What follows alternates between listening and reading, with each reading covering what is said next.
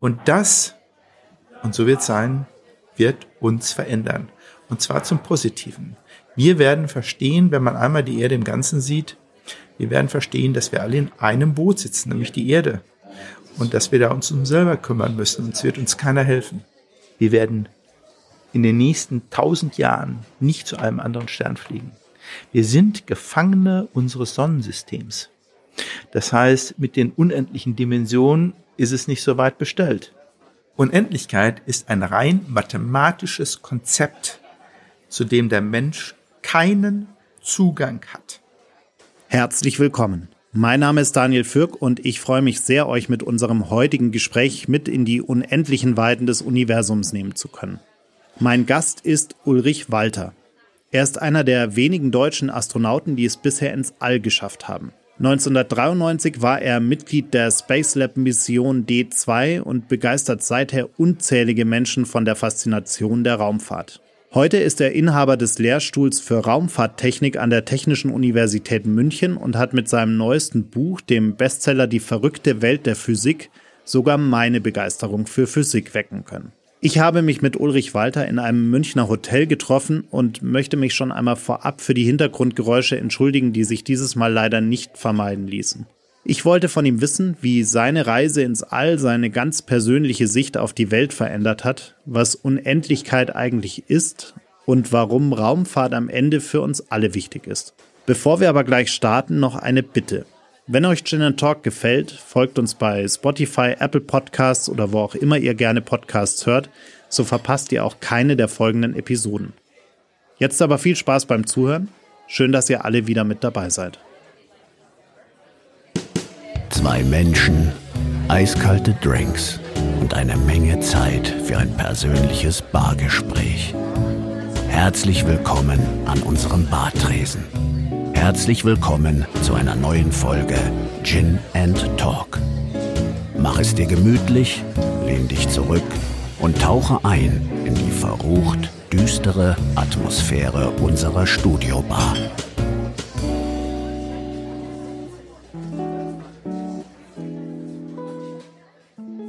Lieber Herr Walter, ich freue mich sehr, dass wir uns heute hier äh, treffen können, um über das Weltall, über Ihr neuestes Buch und über Physik am Ende des Tages zu sprechen. Herzlich willkommen. Ja, ich danke Ihnen. Übrigens ohne Gin, so wie ich das gerade sehe. ja, das ist äh, eine alte Geschichte bei diesem Format, weil die allerwenigsten äh, wirklich etwas trinken bei der Aufnahme. Das ist, äh, also ich hätte nichts dagegen, aber das lassen wir es mal. Aber Sie sind herzlich eingeladen beim nächsten Mal dann im okay, Studio gut. an der Bar. Ich komme drauf zurück. Sie haben da ein tolles Buch geschrieben, was äh, gerade ja auch sehr erfolgreich äh, mhm. läuft. Mhm. Und sie haben etwas geschafft, was ich äh, nicht mehr so ganz für möglich gehalten hätte, nämlich, dass ich mich tatsächlich in diesem Leben auch nochmal für Physik begeistern oh, kann. Oh, das freut mich zu hören. Denn ich hatte das große, große Pech in meiner Schullaufbahn, dass ich irgendwie immer Lehrer hatte, die, und ich habe das in einem Interview mit ihnen auch gehört, dass sie das ein Stück weit kritisiert haben. Ich hatte immer Lehrer, die äh, sehr besessen auf äh, Formeln und äh, auswendig lernen waren. Und das hat in mir so gar keine Begeisterung ja, Und das verstehe ich sehr gut. Was, was könnten wir denn machen, damit wir äh, gerade auch Schüler und, und, und Kinder so ein bisschen mehr heranführen und ihnen erklären, warum dieses Thema denn so wichtig ist und wa was da auch für eine Faszination dahinter steckt? Ich denke, das ist recht einfach. Jugendliche lassen sich schön gut begeistern, aber eben nicht mit Formeln, sondern mit der Faszination einer Sache an sich. Ähm, Nehmen wir mal das Pendel, das hat sicherlich jeder in der Schule mal gesehen, ne? da pendelt irgendwas vor einem und dann sagt der Lehrer so, jetzt schreibe ich mal die, die Formel für die Periode, also die, wie lange dauert ein Hin- und Herschwingen an. So, und dann wird das Formeln geschrieben, dann wird die diskutiert, aber das fasziniert doch nicht. Was fasziniert an einem Pendel ist doch, die Dauer eines Hin- und Herschwingens ist unabhängig von dem Gewicht, was dranhängt. So, jetzt könnte man sich vorne hinstellen und sagen, wie kann das sein, dass das Gewicht keine Rolle spielt? Und das finde ich ist das Faszinierende. Und da ist die Physik tatsächlich sehr interessante, die dahinter ist. Und sowas müsste man eigentlich machen. Nur die Faszination fehlt am Anfang. Darüber reden, warum die Natur so ist, dass man das später dann mit Formeln beschreiben kann, ist doch eine ganz andere. Das sollen die später am Abitur machen oder bei mir an der Universität. Das kommt dann hinterher allemal. Ich habe das Gefühl, dass man in der Schule sozusagen diese Formeln so als Anker begreift. Man hängt sich daran, weil man wenig Arbeit haben will und sowas. Und das ist eigentlich der falsche Zugang. Ich weiß von meinen Studenten und ich weiß das von Schülern, weil ich viel mit Schülern zusammenarbeite, die Begeisterung ist das Entscheidende. Und wenn sich jemand erstmal begeistert hat, dann ist man auch dran und dann wählt man das vielleicht sogar für seinen Beruf. Wo kam denn bei Ihnen persönlich die Begeisterung? Es war genau das, es war genau so. Mein Vater ist nämlich Volksschullehrer, muss man wissen. Und er war so ein begeisterter Kerl, hatte auch nichts mit Formeln gehabt. Und ich kann mich erinnern, er kam eines Tages nach Hause und hatte ein Kreisel, einen sogenannten kardanisch aufgehängten Kreisel, war mir für mich vollkommen neu. Für all die, die das nicht wissen, das ist also ein Kreisel, also ein Ding, was sich dreht und außenrum so Gelenke, so dass man den Kreisel irgendwie in alle Richtungen bewegen kann. Aber da ist genau andersrum. Er hat den gedreht und dann hat er außen das Gehäuse beliebig gedreht und der Kreisel blieb immer in einer Richtung stehen. Und das war für mich sozusagen der Klick. Ich habe gesagt, das kann doch nicht sein. Wie kann das sein, dass der Kreisel genauso immer steht, obwohl ich außen machen kann, was ich will? Und damals weiß ich noch, habe ich gesagt, ich möchte verstehen, warum das so ist. Hat was mit Trägheit zu tun. Und deswegen war mir klar, das sagte mein Vater, da musst du halt Physik studieren. Und damals war mein Beschluss, also war ich 13 oder 14 Jahre alt, ich werde Physik studieren. Und genau das habe ich gemacht. Jetzt hat sie dieses Physikstudium am Ende des Tages ja sogar ins Weltall gebracht. Ja, sie haben auch ja. in ihrem äh, aktuellen Buch ein paar ja, Beispiele gebracht, zum Beispiel das, der berühmte Bleistift, ob er denn äh, fällt, davon fliegt oder in der Luft stehen bleibt. Ähm, kann man vielleicht verraten, er fällt, aber langsamer als auf der Erde. So ist es. Wann kam denn dieser, dieser Moment, dass Sie gesagt haben, äh, da werden Wissenschaftler gesucht, da werden Leute gesucht, die Interesse haben, ins All zu gehen. Äh, das ist was, was ich gerne machen würde. Ich werde zunächst oft gefragt, wollten Sie immer schon im Weltraum fliegen? Die Antwort lautet nein, weil als ich ein kleiner Junge war, das war 60er Jahre, wir waren in Deutschland, wir sind nicht in den Weltraum geflogen. Das haben die Russen und Amerikaner gemacht. Die haben das unter sich ausgemacht. Deswegen wäre ich nie auf die Idee gekommen, Astronaut zu werden, wenn das andere Leute machen. Erst als die Deutschen dann, das war in den 80er Jahren, gesagt haben, so, wir machen jetzt Weltraumexperimente und suchen dazu Astronauten, und da hat es bei mir sofort Klick gemacht, weil ich war Wissenschaftler, ich war auch ein guter Wissenschaftler. Und das dann noch im Weltraum zu machen, habe ich gesagt, Mensch, das ist ja wie Torte mit Schlagsahne und drauf. Die Schlagsahne, die nehme ich gerne und deswegen habe ich mich dann auch direkt beworben. Jetzt reden wir ja immer viel darüber, dass man da hochfliegt, dass man da Zeit verbringt äh, und, und all die lustigen Dinge, die mhm. Sie wahrscheinlich äh, schon hundertmal beantwortet haben. Äh, was mich interessiert hat, äh, Sie als Wissenschaftler dort mhm. oben im All, mhm. was, was haben Sie denn da eigentlich tatsächlich gemacht? Also woran haben Sie da gearbeitet? Was haben Sie versucht zu erforschen, herauszufinden? Also es ist, man muss das so verstehen. Ein Weltraumlabor ist dazu da, damit Wissenschaftler weltweit dort Experimente machen können. Und der Astronaut ist eigentlich nur die ausführende Person. Genauso war ich das. Allerdings, um diese Experimente, und wir hatten insgesamt 89 Stück davon, gut umsetzen zu können, muss man jedes Experiment in Detail kennen. Also man fährt zu den Wissenschaftlern hin und fragt ihn, was möchtest du mit deinem Experiment machen? Da erzählt er einem das. Und dann fragt man ihn, ja, wenn was nicht funktioniert, und so ist das bei Experimenten natürlich immer auch im Labor hier auf der Erde, irgendwas funktioniert, was muss ich dann machen. Ja, die Idee ist die und die, weiß ich auch noch nicht, da braucht man ein bisschen Fingerspitzengefühl. Das muss man lernen. Und mit dieser Einstellung fliegt man umhin und da funktioniert vieles halt nicht, wie eben auch im Labor auf der Erde auch. Und dann kommt es eben darauf an, das Letzte aus diesem Experiment rauszuholen. Und das ist die Aufgabe der Astronauten im Weltraum. Genau zu wissen, was mache ich, wenn was nicht so läuft, wie man sich das vorstellt. Wenn Experiment automatisch läuft, mache ich an und nach zwei Tagen komme ich wieder und mache es aus das ist wie auf der Erde auch, ja. Aber das sind nicht die interessanten Experimente. Aber das heißt, die spannende Frage ist immer herauszufinden, gerade für Sie als Physiker, wie verhält sich dort oben äh, etwas, was ich vielleicht auch hier am Boden schon ausprobiert habe? Also wo sind die Unterschiede in Schwerelosigkeit unter anderen Druckbedingungen, wie auch ja. immer? Ja, die Situation ist noch ein bisschen was anderes. Es gibt gewisse Experimente, die kann ich auf der Erde nicht machen, weil ich diese Gravitation, weil ich diese Erdschwere habe. Und das ist ja gerade der Grund, warum man da oben hingeht. Ich kann die Gravitation ausschalten, um andere Effekte, die viel schwächer sind als die Gravitationskraft, studieren zu können. Das ist die Grundidee. Also gehe ich nach oben hin und studiere zum Beispiel, um ein schwieriges Wort zu sagen, Marangoni-Konvektion, die es auf der Erde so nicht studierbar sind, ja. Also das ist die Grundidee und das funktioniert wunderbar. Und mit dieser Erfahrung und diesem Wissen kann ich wieder auf die Erde zurückgehen, was machen. Ich gebe mal ein schönes Beispiel wenn wir ein Auto fahren, dann gibt's ja im Motor, im Zylinder die Verbrennung. Die ist normalerweise konvektionsgetrieben. Also da gibt's irgendwelche Strudel, die sozusagen äh, das Benzin gut mit der Luft verteilen. Jetzt weiß man aber auch, dass es eine Diffusion gibt, also ein ganz kleiner Beitrag, von dem man bisher glaubte, das spielt keine Rolle. Und jetzt ist man in den Weltraum gegangen, dort oben gibt's diese Konvektion nicht und hat festgestellt, Diffusion spielt bei Verbrennung eine große Rolle. Und so mit diesem Wissen kommt man wieder zurück und kann auf der Erde dann Motoren optimieren, die dann auch mit der Diffusion mehr anfangen können. So muss man das verstehen. Deswegen betreiben wir Wissenschaft im Weltraum, um auf der Erde es besser machen zu können bevor sie da hochgeflogen sind, damals äh, 93, mhm. hatten sie ein langes Training äh, ja. zu absolvieren ja. und wurden natürlich auf die Situation und auf ganz viele Eventualitäten vorbereitet.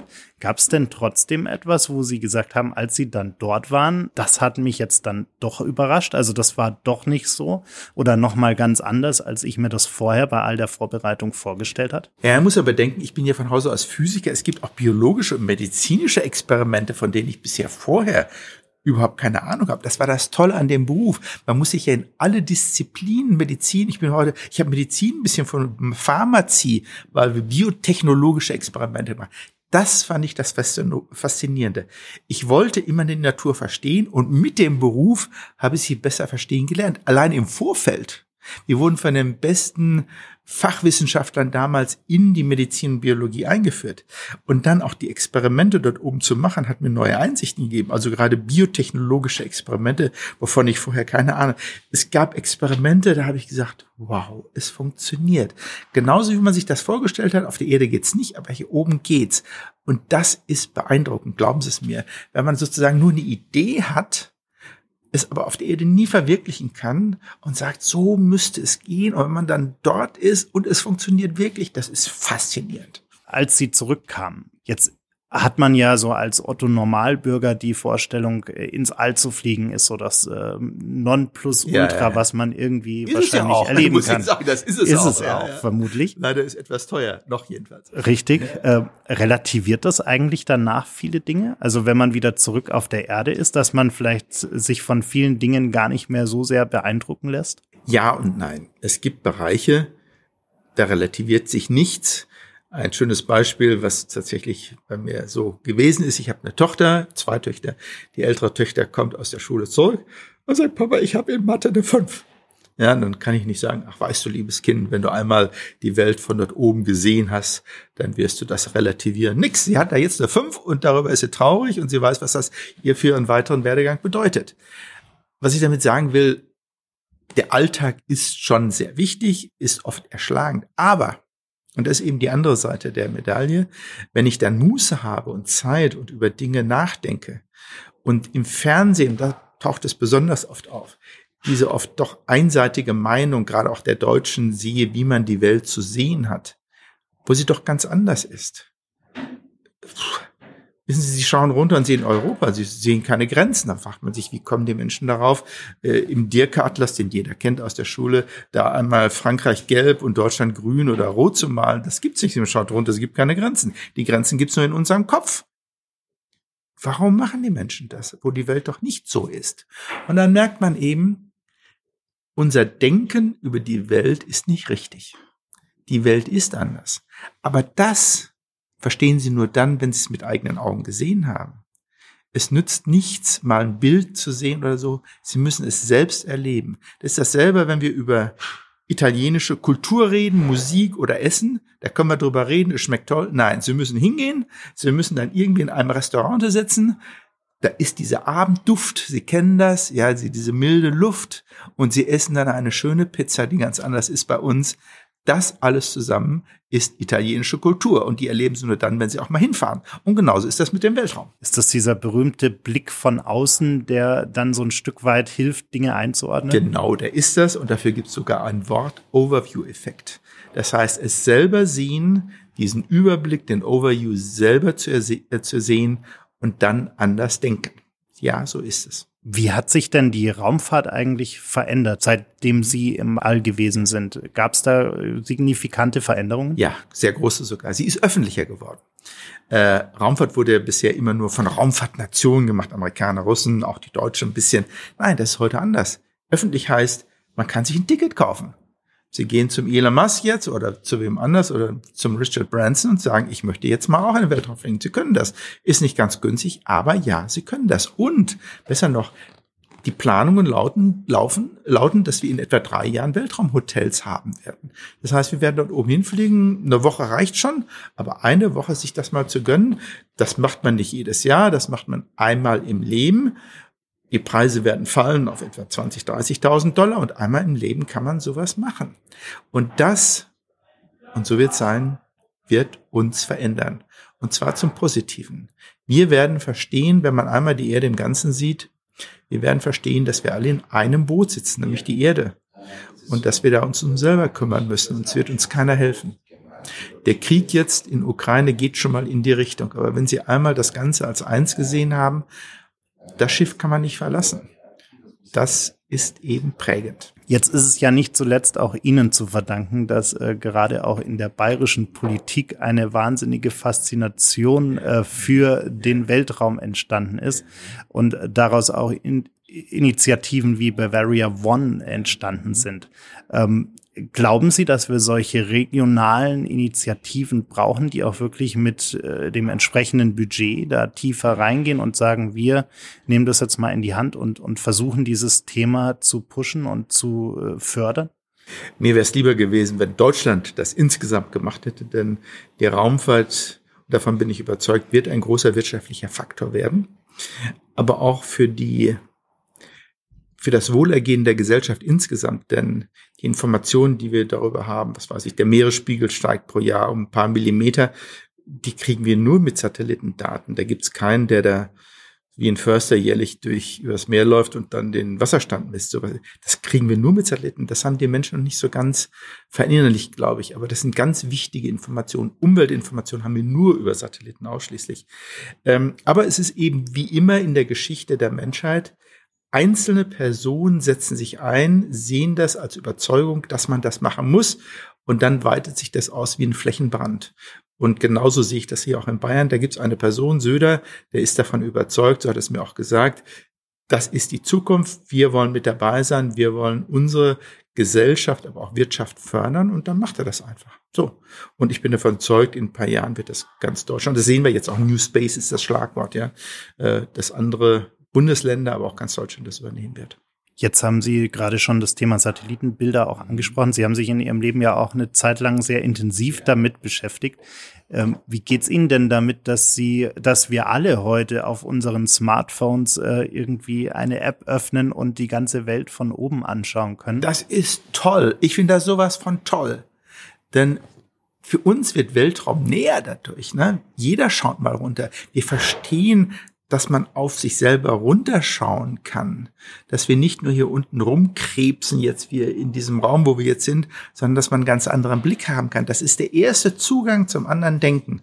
Und der nächste ist dann eben selber mal hochfliegen, das mit eigenen Augen sehen. Ich finde das klasse. Dafür habe ich immer gekämpft und ich freue mich sehr, dass wir jetzt diese Satellitenbilder haben, die allgemeinen Zugang finden können. Was würden Sie denn jemandem sagen, der ganz ketzerisch sagt, wir haben irgendwie auf der Erde genug Probleme, da müssen wir nicht irgendwie ins All fliegen, um dort äh, Probleme zu erfinden oder äh, herauszufinden? Ähm, ja. wie, wie würden Sie so einer Argumentation entgegnen? Die ist bekannt, aber äh, wenn man das konsequent zu Ende denkt, dann heißt das ja auch, keine Fußballspiele mehr, kein Theater, keine Opern, weil das alles braucht man ja auch nicht, sondern alles Geld und dann kommt jetzt halt irgendwas in Umwelt. Nein, so ist die Menschheit nicht. Wir haben sehr unterschiedliche Anforderungen, kulturelle, wie allerdings auch zu wissen, wie die Umwelt funktioniert. Und dazu brauchen wir Satelliten. Also wir brauchen eine Ausgewogenheit. Das ist übrigens ein besonderes Merkmal der Deutschen, immer in Extreme zu fallen. Sowas nennt man moralischen Absolutismus. Das kann man übrigens mal googeln. Moralischer Absolutismus heißt, ich unterstelle mein ganzes Leben einer Ideologie. Ja, und die Ideologie lautet, im Augenblick Umwelt oder wie auch immer. Aber so ist der Mensch. Die Engländer zum Beispiel haben eine ganz andere. Die nennen das Utilitarismus, also die Frage, wie kann ich eine Ausgewogenheit meine Ansprüche, einer Erwartung an mein Leben, und zwar der Gesamtheit erreichen. Und dazu ist Umwelt, Raumfahrt, Kultur sind verschiedene Facetten und alles muss ich unter ein Dach bringen. Also die Antwort lautet ja, natürlich müssen wir auch Geld jetzt für die Ukraine, wie auch immer Kriegs, all das, aber eben auch Kultur und auch Raumfahrt. Jetzt haben Sie gerade schon gesagt, äh, Raumfahrt wird öffentlicher mhm. und öffentlich zugänglich yeah. für jeden. Wie viel Angst muss ich denn eigentlich vor den Risiken eines solchen Fluges, äh, einer solchen Reise noch haben? Ist Raumfahrt generell auch sicherer geworden? Ja, es ist zwar sicherer geworden, aber es ist nicht sicher. Das ist ein großer Unterschied. Genauso wie Autofahren vor 100 Jahren äh, ziemlich unsicher war, ist es sicherer geworden. Und es ist ihm heute sogar sicher, nicht nur sicherer. Aber dazu braucht man viele Jahrzehnte und so wird das mit der Raumfahrt auch sein. Wir machen ja Raumfahrt erst seit paar Jahrzehnten wirklich, ja, noch nicht mal öffentlich, sondern also kommerziell, sondern eigentlich bisher war es immer nur nationaler Art. Die Sicherheit wird immer größer werden, aber in den Bereichen, wo wir immer an die Grenzen gehen, also wir fliegen zum Mond, um ein Beispiel zu sagen, wir werden zum Mars fliegen, in diesen Bereichen, wo wir an die Grenzen gehen, genauso wie damals die ersten Polarexpeditionen, es Tote gab. Immer wenn sie Neuland betreten, wissen sie nicht, was kommt und da geht man hohe Risiken an. Raumfahrt ist so ein Bereich. Der kommerzielle Bereich, ich hatte gerade Weltraumhotels genannt, da wo es dann dauernd hin, jeden Tag oder jede Woche einmal hin und her, da wird es immer sicherer werden. Und in 30 Jahren kann ich Ihnen sagen, wird kaum mehr was passieren. Aber die Mondflüge, da wird was passieren. Das kann ich Ihnen jetzt schon sagen. Sie haben gerade den Mars schon angesprochen. Mhm. Haben Sie denn eine Prognose, wie lange es noch dauern wird, bis ein Mensch den Mars betritt? Wissen Sie, das ist eine Frage des Geldes und des Wollens. Wollen wir zum Mars? Ja, die Wissenschaftler sagen sofort ja, denn der Mars ist für uns einzigartig, denn dort könnten wir eine Antwort auf die Frage finden, sind wir allein im Universum? Denn die Grundfrage dahinter lautet, kann Leben auf anderen Planeten entstehen. Und Mars ist der einzige Planet, andere Planet in unserem Sonnensystem, wo es hätte auch passieren können, weil es dort vor etwa dreieinhalb Milliarden Jahren eben klimatisch gute Verhältnisse gab. Also wir müssen zum Mars. Ähm, aber Wissenschaft ist eine Sache, die, die Finanzierung ist eine ganz andere. Und die Amerikaner werden es nicht allein machen, die Europäer werden es nicht allein machen, die Chinesen werden es nicht allein. Wir müssen zusammenarbeiten. Und das ist der Dreh- und Angelpunkt. Erst wenn wir gemeinsam und entschließen, als Menschheit das zu wollen, dann werden wir es hier machen. Bis auf eine Ausnahme. Da gibt es nämlich diesen Kerl Elon Musk. Und der sagt, ich habe genug Geld und ich möchte in die Geschichtsbücher der Menschheit eingehen. Ich möchte der sein, der die Menschheit auf den Mars gebracht hat. Und dieser Kerl hat genug Geld, um das wirklich zu schaffen. Er investiert pro Jahr eine Milliarde Dollar aus seinem persönlichen Eigentum. Das finde ich sehr beeindruckend.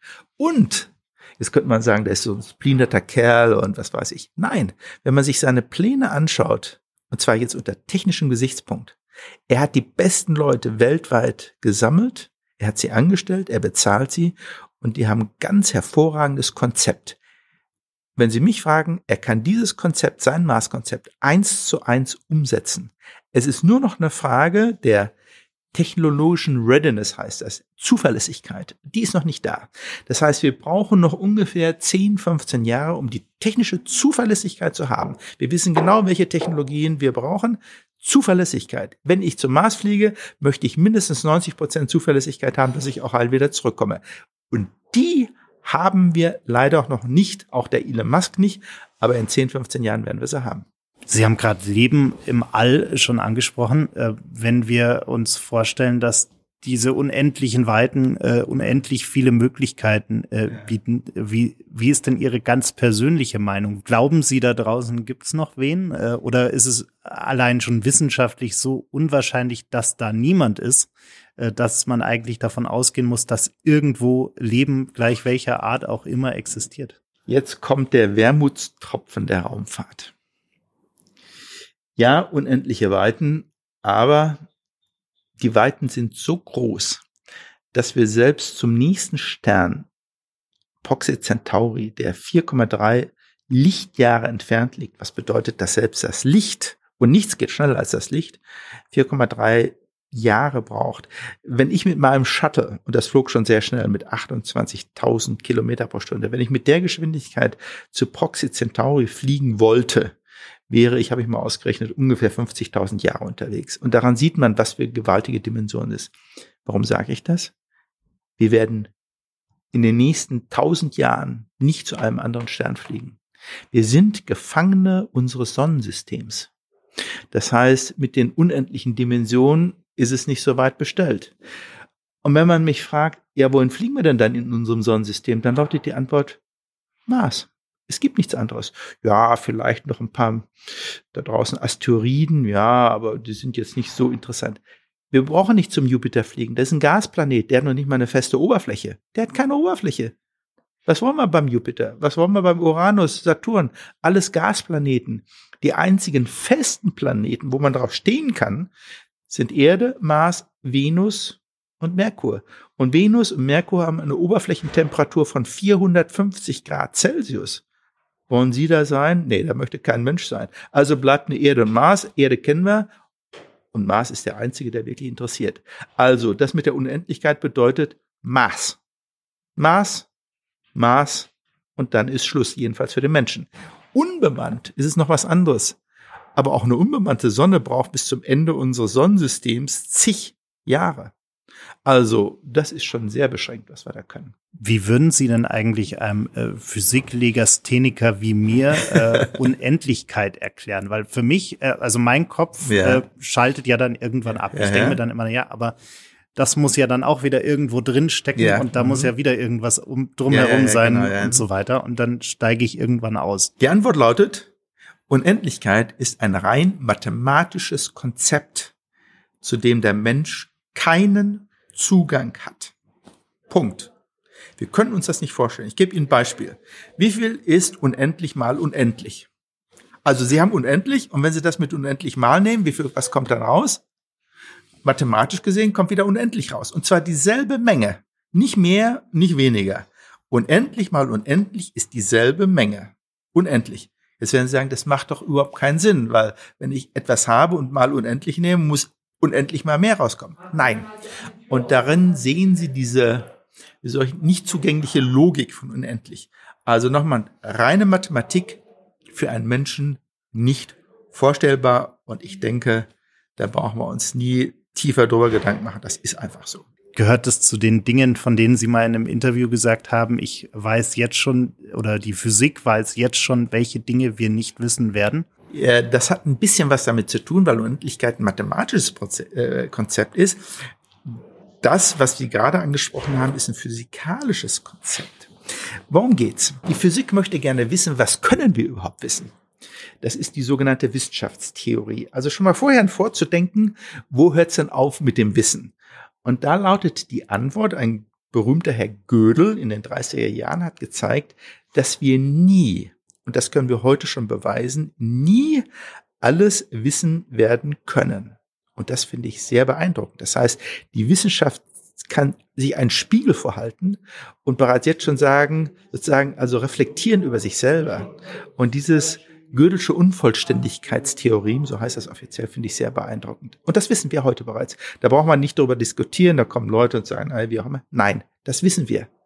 Und deswegen müssen wir immer aufpassen, und unsere Ansprüche ein bisschen zurückschreien, also unsere Überheblichkeit sozusagen, dass wir sagen, wir werden immer alles wissen oder wir irgendwann werden wir alles wissen. Nein, das wird nie so sein. Aber das Tolle ist, das ist sozusagen die andere Seite der Medaille, wir werden immer mehr wissen. Aber weil sozusagen das Wissen praktisch unendlich ist, werden wir immer mehr wissen, aber nie alles. Und das ist die Aussage von Gödel. Jetzt haben Sie, haben wir vorhin schon viel über Weltraumtourismus gesprochen. Für Sie persönlich, würden Sie äh, gerne noch mal ins All fliegen, Sofort. wenn Sie die Möglichkeit Wenn Sie mir das Geld geben, wir können einen Deal machen, Sie geben mir das Geld, ich fliege hoch, würde ich das sofort auf der Stelle noch mal machen. Es ist im Augenblick wirklich nur eine Geldfrage. Es, die Ansicht von dort oben, ich kann, ich wende mich jetzt an den Zuhörer.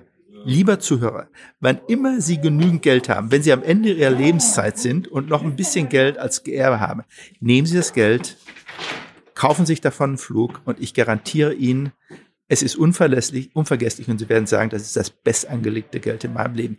Ich weiß, es kostet im Augenblick 250.000 Dollar, jedenfalls beim Branson. Der Preis wird runtergehen in den nächsten zehn Jahren. Behalten Sie also das Geld. und vielleicht in zehn Jahren, aber das lohnt sich. Und wenn ich das Geld hätte, ich würde es jetzt schon machen. Gibt es eigentlich sowas wie ein Alterslimit, wo Sie sagen würden? Also Nein, das Alterslimit gibt es nicht, das glauben die Leute. Das ist so eine der Mythen über die Raumfahrt, genauso Astronauten haben keinen Blommen in den Zähnen oder irgendwie sowas. Nein, es gibt kein Alterslimit. Wozu auch? Schauen Sie, brauche ich meinen Körper in der Schwerelosigkeit? Nein, der schwebt vollkommen automatisch. Ich brauche keinen Kreislauf, ich brauche überhaupt keinen Körper. Ich brauche nur einen gesunden Geist. Und das ist das, was worauf bei der Auswahl tatsächlich großer Wert gelegt wird.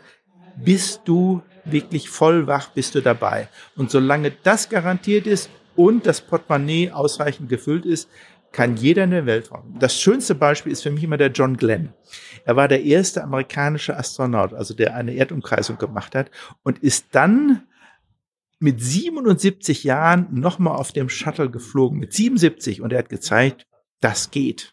Und das sollte sich jeder anschauen und sagen, auch ich fliege nochmal mit 77. Das heißt, äh, ich könnte jetzt auch von hier äh, zu Elon Musk fahren und in die nächste äh, Rakete steigen, ja, das ohne dass Sie. ich irgendeine Art von Training oder ähnliches vorher gemacht habe. Aber ich kann jetzt schon sagen, also nehmen wir den, Richard Branson, der hat über 700 Anmeldungen. Der muss erstmal die 700 abarbeiten, bevor Sie dann dran sind. Und genauso geht's mit Elon Musk. Ich will damit sagen, es gibt schon so viele Anmeldungen und die Leute zahlen schon mal diesen Preis. Also es gibt eine ziemlich lange Schlange und jeder muss sich hinten anstellen. Das heißt, wir tragen uns am besten jetzt schon in die Warteliste ein? Das wäre das Beste, ja. Und ich danke Ihnen auf jeden Fall für die Einblicke und für das spannende Gespräch. Es war mir eine Freude. Das war's leider schon. Die letzte Runde ist ausgetrunken, das Gespräch zu Ende. Vielen Dank fürs Zuhören. Bitte nimm Rücksicht auf die Nachbarn und sei leise, wenn du die Bar verlässt. Aber vergiss auf keinen Fall, den Abonnieren-Button zu klicken.